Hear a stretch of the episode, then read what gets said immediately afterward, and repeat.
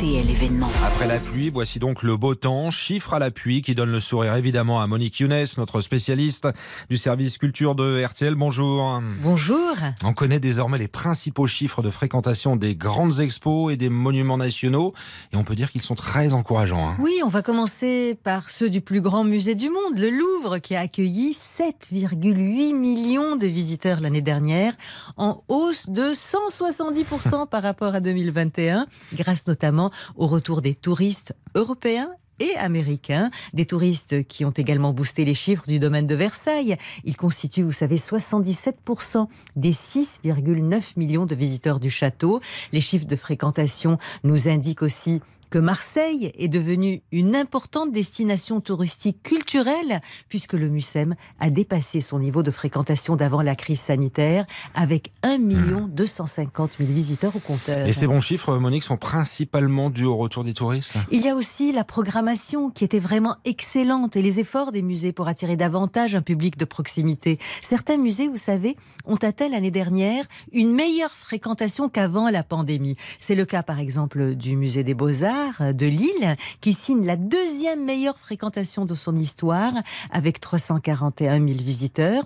C'est aussi le cas des 14 musées de la ville de Paris qui ont totalisé 4,54 millions de visiteurs l'année dernière. C'est une fréquentation qui dépasse leur record de 2015. Et c'est leur directrice générale, Anne-Sophie Gasquet, qui me l'a dit. Beaucoup de nos musées ont été rénovés ces dernières années. Je pense en particulier au musée Carnavalet, qui est le musée d'histoire de la ville de Paris.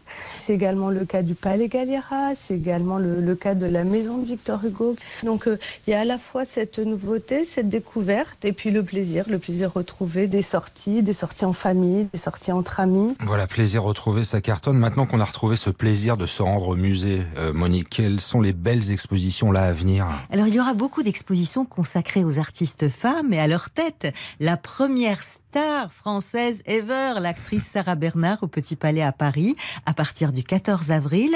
Le musée d'Orsay alignera quant à lui les stars de l'impressionnisme. Écoutez son président Christophe Leribaud. Des expositions vraiment extraordinaires. Manet, Degas, un duel euh, au sommet entre deux génies avec tous les chefs-d'œuvre de Manet, énormément de Degas, et puis à l'automne, euh, Van Gogh, les derniers mois, Van Gogh à Auvers-sur-Oise, tous les tableaux, jour après jour, que, que Van Gogh a pu euh, réaliser. Et puis à l'Orangerie, Matisse, le tournement des années 30, et à la rentrée, euh, Modigliani. Donc des expositions très variées.